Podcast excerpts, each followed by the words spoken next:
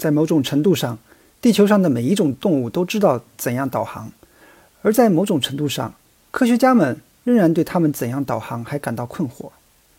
我们现在生活在一个掌握动物旅行轨迹信息的黄金时代。三百年前，我们对这个问题知之甚少，以至于一位英国学者还一本正经地提出过：獾类是在月球上过冬的。三十年前，一群非洲象，地球上最大的陆地哺乳动物，仍然可以上演一年一度的消失行动，每年雨季越过国家公园的边界，消失在未知的地方。但是在过去的几十年里，科技已经给动物追踪带来了革命性的变化。我们有卫星、摄像机、无人机和 DNA 测序。我们现在有了非常轻的定位设备，可以装在帝王蝶的身上。我们在国际空间站上还拥有一个跟踪这些设备的系统。与此同时，数以万计的业余爱好者对动物旅行的研究在做出贡献。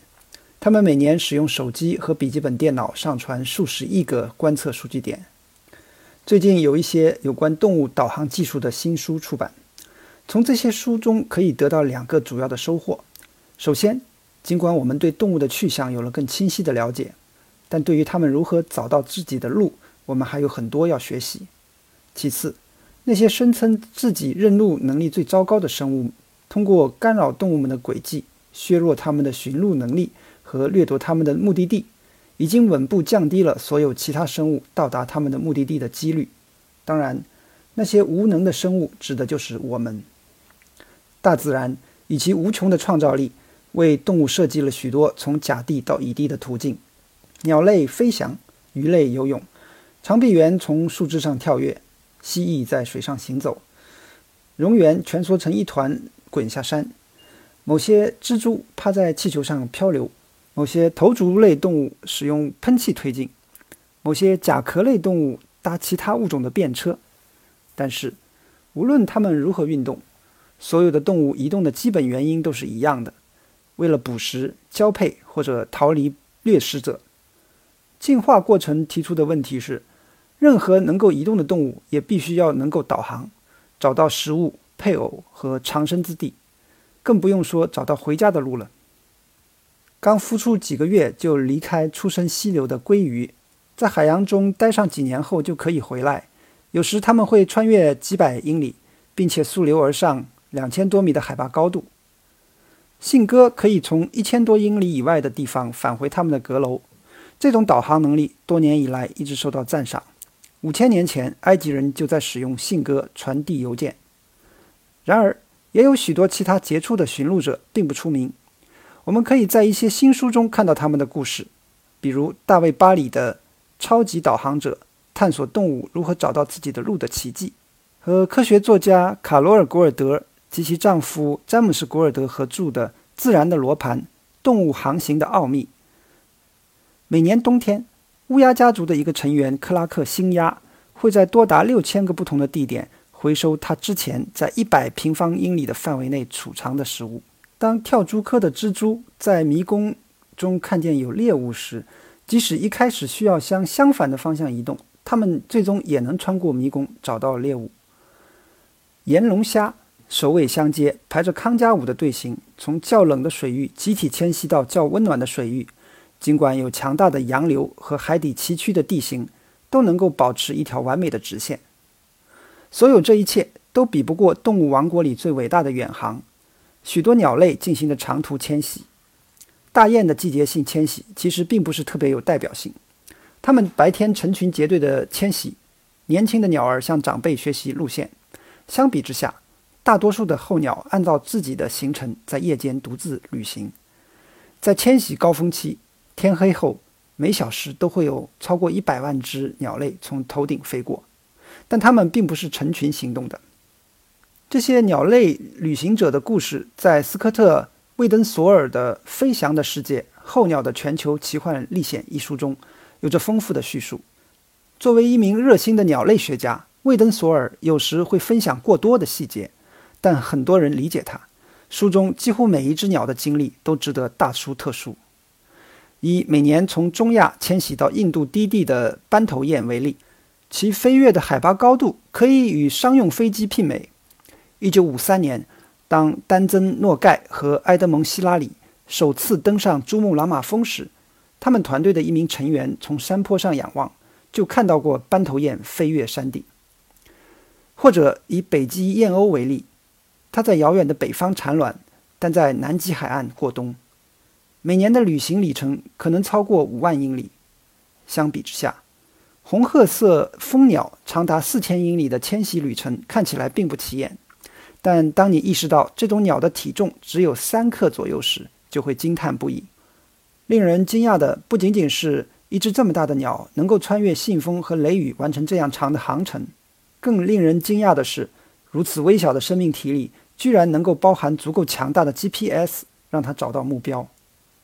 或者说，令人惊讶的是，在任何生命体里都可以找到一个能够进行这种旅行的导航系统。一只长距离迁徙的鸟必须在白天和夜晚保持它的飞行方向，它可能面临各种天气，通常看不到任何地标。如果它的旅行时间超过几天，那么它必须面对这样一个事实。就是它可以用来指引方向的几乎所有东西都会发生变化，从太阳的高度到白天的长度和夜晚头顶的星座。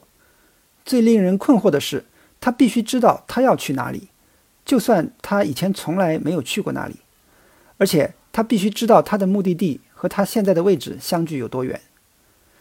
有的物种还会面临着额外的困难，比如完全在地下航行，或者在广阔的。看似没有差别的海洋中航行，动物怎样才能做到这些事情？在《自然的指南针》一书中，古尔德概述了几种保持航向的常见策略，比如滑行、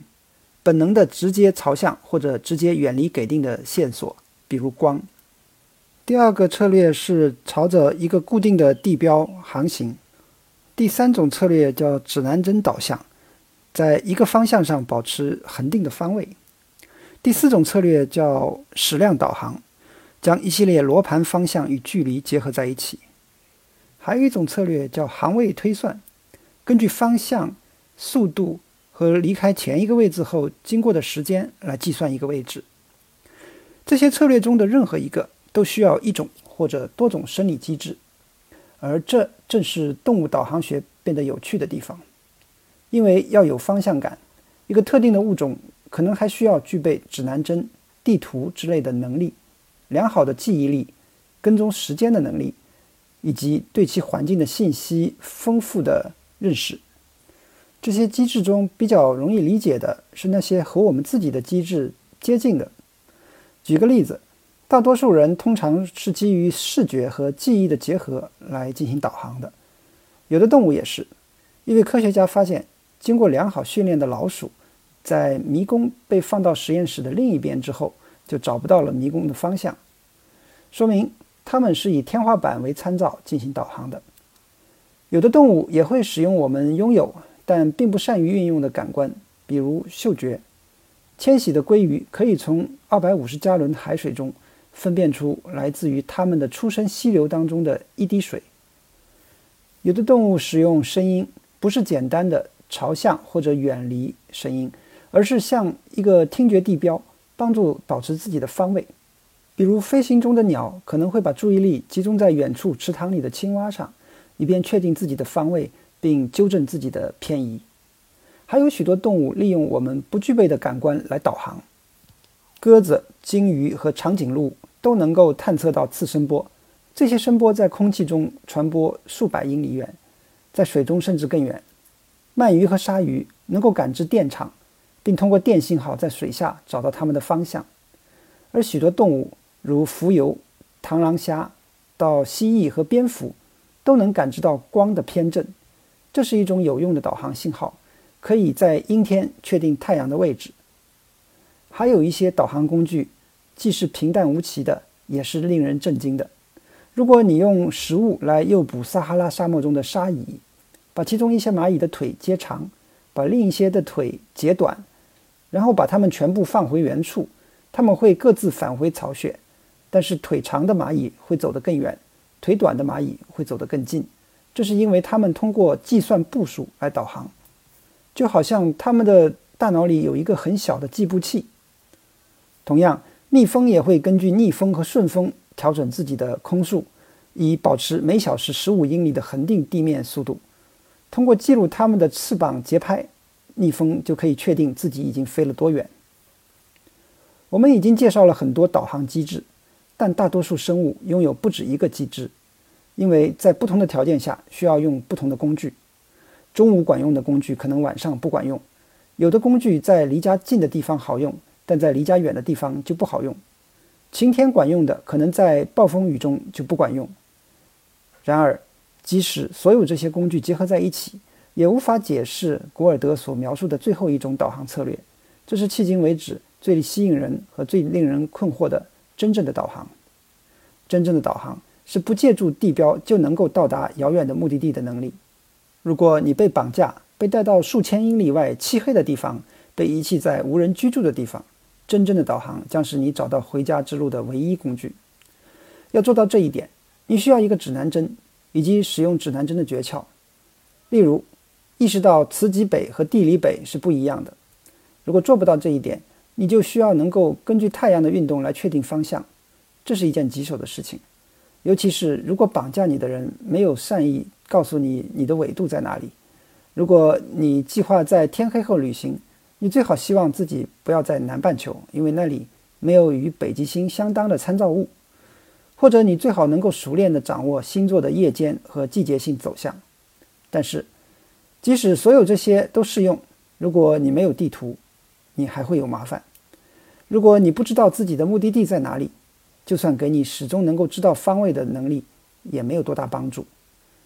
很明显，有些动物确实有这样一张地图，或者科学家称之为地图感，一种来源神秘的意识，把它们的位置与它们要去的地方相比较。对于其中一些动物来说，某些地理坐标只是它们进化遗传的一部分。沙石是一种微小的、易兴奋的甲壳类动物。当你漫步在海滩上，他们会跳出来，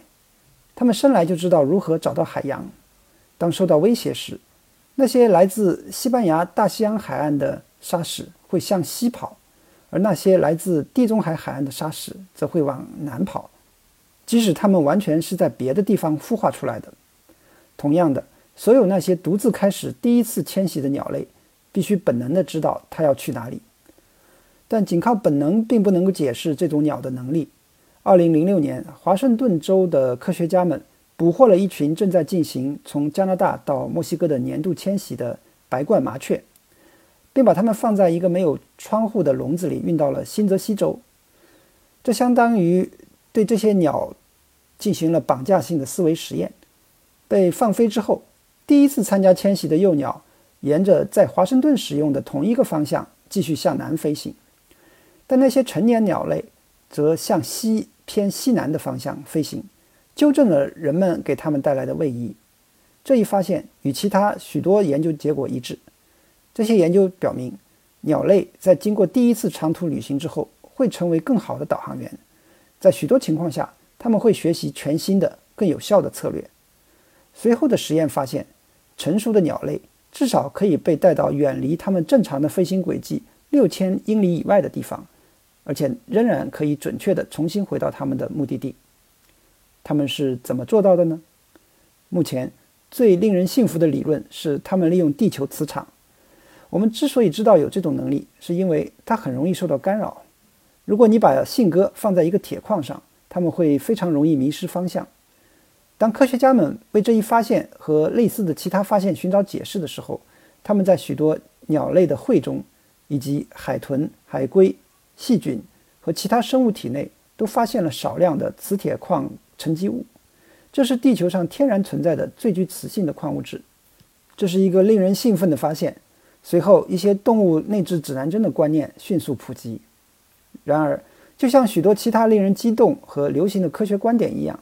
这一点在经过仔细研究之后开始变得有些奇怪。一方面，原来会中有磁铁矿的鸟类并不像我们人类使用指南针时那样。根据南北走向导航，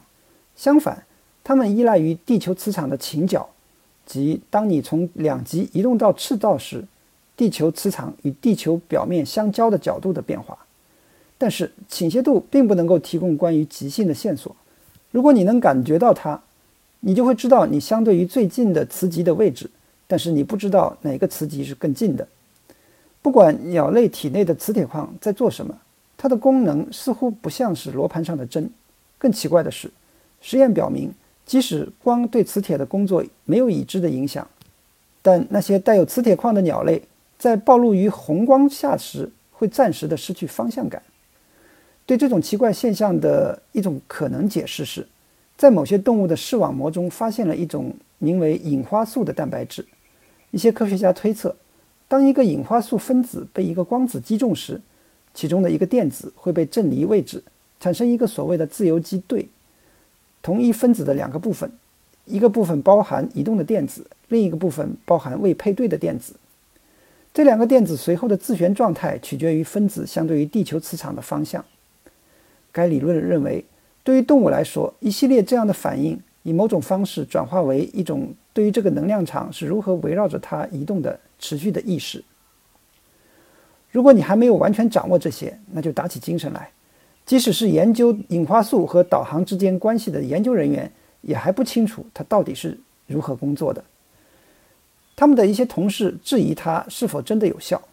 不过，我们确实知道，地球磁场几乎肯定对无数物种的导航能力至关重要。这一点至关重要，以至于进化很可能产生了许多不同的机制。来感知磁场的极性、强度和倾斜度，这些机制加在一起，将构成解决真正导航问题的开端。这将是一个能够解释一系列生物和环境的现象的精炼的解释。因为磁场在这个星球上无处不在。如果有某种探测手段，那么你就可以无论白天晚上，无论在晴朗和恶劣的天气，无论在空中、地上、地下和水中。都有可靠的导航手段。这种笼统的解释会很方便，因为真正的导航曾经被认为需要人类独有的那种先进的推理和复杂的工具制造，似乎越来越可能成为一种广泛的共享的能力。无数的鸟类和鲑鱼都能够做到这一点，那些加拿大的岩龙虾也非常善于这一点，以至于它们看起来不可能迷失方向。我们知道。这是因为科学家们已经花了很长的时间试图做到这一点。比如巴里在《超级导航者》中所描述的，你可以遮住一只岩龙虾的眼睛，把它放在一个不透明的容器里，容器里装满了来自它原生环境里的海水，用绳子悬挂的磁铁排列在容器里，让磁铁向各个方向摆动，把这个容器放在卡车里，卡车开往船的路上兜圈子，容器装在船上以后。继续兜圈子，一直到目的地。最后把龙虾放回水里，你猜怎么样？他还是会自信地朝家的方向游去。不用说，我们人类做不到。如果你蒙住被试者的眼睛，带他们乘坐迷失方向的公共汽车，让他们在田野里下车，摘下眼罩，让他们回到出发的地方，他们就会迅速地向四面八方走去。就算你抛开公共汽车和眼罩的障碍，让他们穿过一片田野，走向一个目标，然后在他们出发之后隐藏这个目标。他们大概在八秒钟之后就会偏离方向。问题不在于人类没有任何天生的寻路工具，我们也可以通过地标导航，我们可以找到声音或者其他环境线索，朝着它们前进。我们还有许多专门的神经元细胞来帮助我们保持方向。我们有头部方向细胞。当我们面对某个方向时，会发出信号。我们有定位细胞，当我们在熟悉的位置时，它会发出信号。我们有网格细胞，当我们在开阔的区域移动时，它会以一定的间隔发出信号，帮助我们更新自己的位置。我们有边界细胞，它会对视野中的边缘或者障碍物做出反应。有些人类长期以来擅长航海，在从这里到那里。发现和迷路的艺术和科学一书中，英国记者迈克尔·邦德对早期波利尼西亚人航海的辉煌感到惊奇。大约五千年前，他们开始划独木舟，在太平洋的一大片海域航行绵延数千里的水域。以新西兰夏威夷和拉帕鲁伊为界，周围散布着大约一千个其他岛屿。为了从一个岛屿到另一个岛屿，在长达两千五百英里的航线上。那些早期的航海家依靠波浪的形态、风向、云的形状和颜色，深海洋流的强度、鸟类的行为、植被的气味以及太阳、月亮的运动来导航。迷路的代价是可怕的，在南太平洋广阔的水域，偶然撞上一个岛屿的几率接近于零。可以理解的是，那些早期的波利尼西亚人遵从优秀的航海家，并在很小的时候就开始训练他们的下一代。不管多少世纪和多少英里，你都可以在几乎所有的文化中找到类似的壮举。遥远北方的许多土著民族非常善于驾驭我们大多数人都会认为毫无特色的地形，例如因纽特人利用广泛的地标系统在陆地上行走，并能在浓雾中驾驭沿海水域。在美国西南部和澳大利亚中部，土著民族把详细的地理信息口口相传。公元前四世纪，希腊人来到了北极圈；公元二世纪，罗马人到达了中国；九世纪，印尼人在马达加斯加登陆。随着时间的推移，我们开始利用越来越多的物理工具来补充观察和记忆：星盘、六分仪、罗盘、地图、海图。全球定位系统。反常的是，随着这些工具变得越来越强大，我们中的许多人在离开他们的情况下，却会变得越来越弱。在过去的二十年里，GPS 的普及使我们不再需要用自己的能力去定位，但其实早在这项技术出现之前，其他的因素就已经在消解我们自己的导航能力。排在首位的因素是城市化。在接近荒野的地方生活了大约三十万年之后，我们大量的迁移到城市中，而且大部分进展都是发生在最近几个世纪之内。本来可以用自己的方式进行导航的人们，来到城市里，到处都是明显的地标、路牌、公共交通系统、出租车司机和成群结队的当地人，或多或少都可以提供方向指引。此外，所有这些人工辅助手段，都使得某些曾经有用的。自然地貌变得不再可用，曾经易于追踪的河流被覆盖在地下，狭窄的街道和高楼大厦在很大程度上掩盖了阳光的移动。在百分之九十九的美国人生活的地方，光污染减少了夜空中可见恒星的数量。在这些对我们自然环境的改变之上，可以说更有害的是对我们社会规范的改变。从无数的研究中，我们知道。孩子们探索世界的次数越多，他们的方向感就越好。但是，正如邦德所说，在短短两三代人的时间里面，他们被允许独自游荡的程度在急剧下降。在英国，1971年，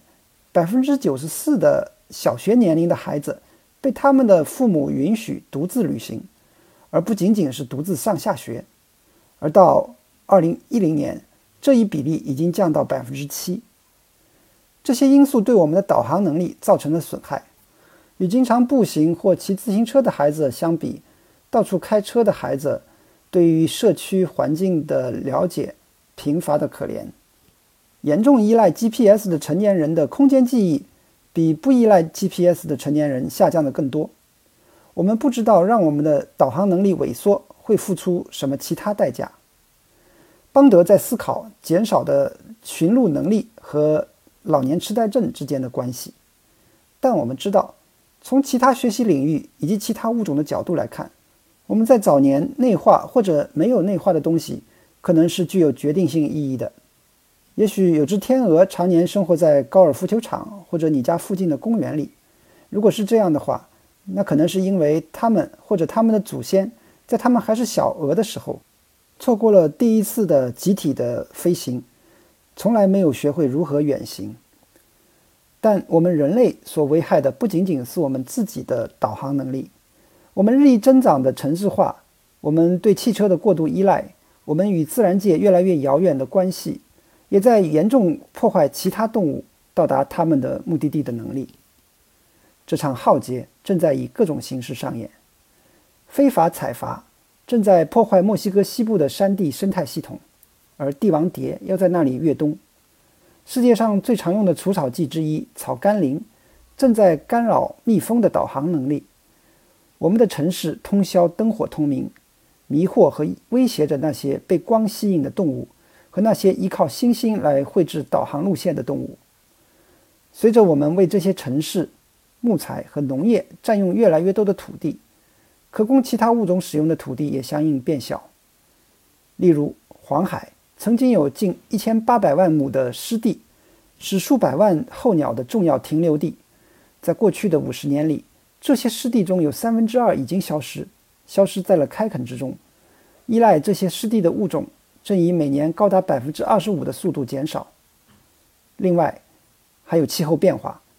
它对动物在地球上的活动构成了最大的威胁，没有一个物种不受它的影响。而长途旅行的动物尤其处于危险之中，一方面是因为它们依赖于不止一个生态系统，另一方面是因为它们用来为旅行做好准备的线索越来越与目的地的条件脱钩，这对迁徙动物来说是不好的。即使在最理想的情况下，它们也会因为旅行而极度疲惫，而对它们的后代来说则是可怕的，因为他们可能出生的太晚，无法赶上食物供应的高峰。在很大程度上，这种模式是导致无数鸟类数量急剧下降的罪魁祸首。这些问题本身并不是由更高的温度引起的。古尔德指出，在鸟类二亿年的进化史和脊椎动物六亿年的进化史中，全球平均温度最低达到零下，最高达到过三十七度以上。海平面曾经比现在高出一百多米，也曾经比现在低过一百多米。并不是每个物种都能在这些波动中幸存下来，但大多数动物都能适应环境的剧烈变化，即使这种变化是逐渐发生的。鸟类学家怀疑，那些斑头雁飞越珠穆朗玛峰，是因为大约六千万年前，当珠穆朗玛峰开始从陆地上上升时起，它们就一直在这么做。它们的飞行路线只是在随着珠峰在向上移动，因此。我们当前气候危机的首要问题不是它的性质，而是它的速度。从进化论的角度来看，它仿佛是一夜之间出现的珠穆朗玛峰。在接下来的六十年里，一种叫猩红比蓝雀的鸟类的活动范围可能会向北移动近千英里，进入加拿大的中部。这种鸟不可能完全靠自己做出调整。猩红比蓝雀要在成熟的阔叶林中繁衍生息，而那些阔叶林。不能够自己迁移到北方凉爽的气候中，使这种速度问题更加复杂的是空间的问题。在过去的几个世纪里，我们的农田、郊区或者城市把野生动物限制在了更小的范围里。当这些残余的野生动植物保护区不再能够提供动物生存所需时，它们将无处可去。如果我们仔细观察，还是可以看到一线希望。我们对动物如何旅行了解的越多，我们就越能够帮助他们继续他们的旅程。科学家们知道鲑鱼会追随它们出生时吸流的气味，于是，在鲑鱼孵化场添加了一种气味，并使用这种气味诱使鲑鱼回到五大湖地区。多年以前，五大湖的污染造成了当地鲑鱼的灭绝，现在则有所改善。鸟类学家知道，一种鸟类迁徙经过某一特定地区的高峰时间不会超过六到七天。他们就成功的在相关的时间段调暗了灯光，而当我们知道一只每年迁徙两万英里的冰鸟沿途使用的土地不到一平方英里时，自然资源保护主义者就可以进行更小规模、更负担得起、更加有效的保护。所有这些例子都要求我们继续加深对于动物导航机理的理解。这些知识可能不仅是其他物种存在的关键，而且对我们自己的存在也非常关键。在新冠肺炎疫情大流行之前一年出版的《超级导航者》一书中，巴里带有先见之明地指出：如果我们不了解携带人畜共患疾病的动物的旅行模式，我们就无法控制疾病的传播。巴里写道：“即使在今天，狗和猫的导航技能几乎没有受到严肃的科学关注，但是从其他动物如何在世界各地行走中获得的主要见解，不是关于它的行为。”而是关于我们自己的行为。我们现在必须提升的导航能力，不是在地理上的，而是在道德上的。